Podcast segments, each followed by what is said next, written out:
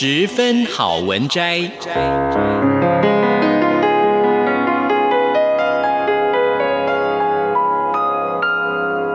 十分钟的心灵补给站。无论是快乐还是悲伤，不管是白天或是黑夜，阅读一篇好文章，也许只要短短十分钟，却能在你的心头低回，往复不已。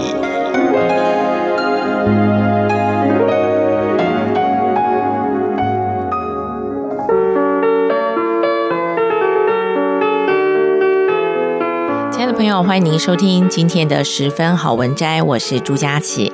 今天我想跟大家分享的这本书呢，是由商周出版的《如何创造全世界最好的工作》。那么，这是由一位企业名讲师谢文宪他所写的书。在这本书里头呢，提到了网络时代知识工作者应该可以利用这个 Lewis。L E W I S 五大原则来拥有工作最佳组合与全新模式。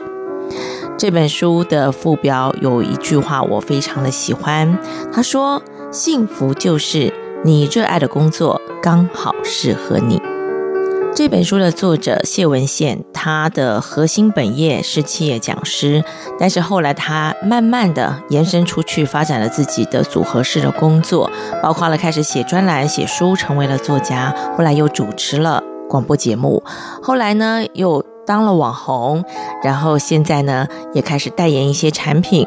现在我们有很多人都来谈自己就是品牌，然后呢也开始有很多人做这个创业啊、哦。我觉得这本书可以给大家一些很重要的提醒，当然不只是一个创业的人，也包括了你在公司工作，但是要如何创造自己更多的价值，这本书也可以给你很好的建议。那么今天呢，在我们节目当中，我想跟大家分享的这篇叫做《从兴趣中发掘专业与创业方向》。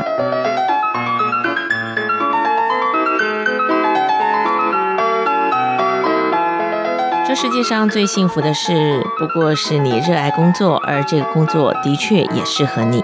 更棒的是，你创造了这工作的组合跟全新模式。担任讲师多年，有一个题目常常被问到，那就是宪哥，你是如何走向讲师这一行的？我想用非讲师的视角来回答，包含了四个方面，适合每个人套用在自己身上。一求学与工作时期，二，你与他人的差异，三，成就与热情的来源，四，专业与兴趣。回想一下，你在念书的时候，什么科目比较擅长？啊，谈创业，还是要先从学生时代的考试科目来谈起哦。是的，我的回答就是如此。功不唐捐，人生没有一样经历会白白浪费的。念书的时候，我的数学很好，地理、化学也不错，英文、音乐平平，国文、历史、物理、美术、体育、工艺都差了点。正因为学科科目是一种媒介，借由念书的表现，你会清楚地发现你和同学的差异。无所谓的好坏，我希望你也可以想想，或是多多觉察其中的奥妙。对孩子的观察也是如此。求学时期，我们有许多机会跟同学合作，跟老师互动。以我为例，在班级中，我察觉自己上台讲话不会紧张，在台上一讲笑话，同学呢都会哄堂大笑。老师或是班级同学选我当干部的时候，我总是能够尽责地完成任务。带头做事或是作乱的时候呢，我都有份。我总能讲出一套令同学或老师都点头称赞的话。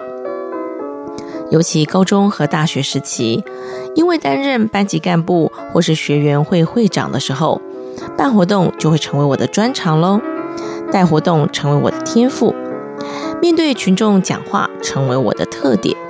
这些呢，都是日后回想的时候发现的。而其他不擅长的，我就不说了。踏入职场之后，尾牙晚会主持人、节目表演者、福委会委员或干部、运动会啦啦队长，每一年都有我的位子。发展至此，路线其实很明确了。我非常鼓励年轻朋友多多尝试，尝试到错误的雷区也不用担心，因为知道哪里是雷区或是自己不擅长的区域，下次就别重蹈覆辙。未来这些经验都会成为创业时的养分或抗体。在你与他人的差异部分，请努力想一想，你是否有类似的经验？某件事情他人要做好久才会做好，而你轻轻松松就能够完成。或许别人做个三天三夜只能做到七十分，你却花一个下午就能够有八十五分。你会说不公平，真的很不公平。为什么你这么厉害？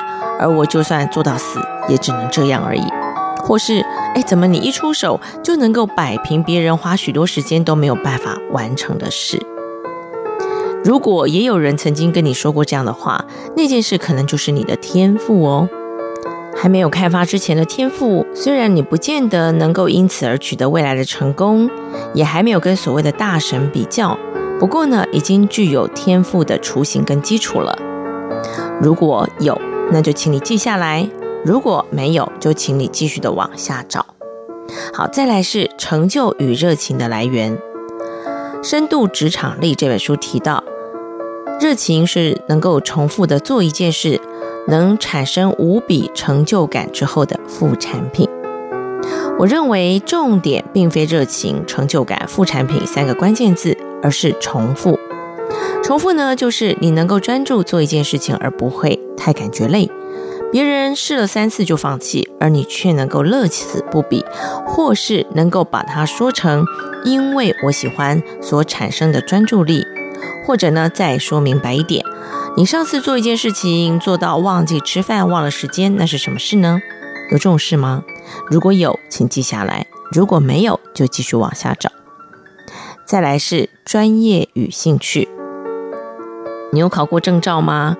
履历表上写的专业是什么呢？你平常有什么休闲嗜好呢？这些你惯常保持的专业与兴趣，也有可能成为创业方向哦。写到这里，看起来上面四个方向好像都很简单，不难嘛。但是会成功吗？建议你思考四个方向，你可以画一个坐标图哦。第一。你擅长的领域有多擅长？如果用一到十分来评分，你给自己几分？好，这是 X 轴。然后进入了那个领域的难度有多高？如果用一到十分来评分，你会给自己几分？这设在那个 Y 轴，也就是 X 轴是擅长的程度，Y 轴是难度。再来，你能够达到心流的状态吗？有一定擅长，有一定难度，两个指标都要有七到八分以上。再来，业界的顶尖人物在哪个学水准？你跟他们比一比，能力怎么样呢？这就会决定你的市场范围。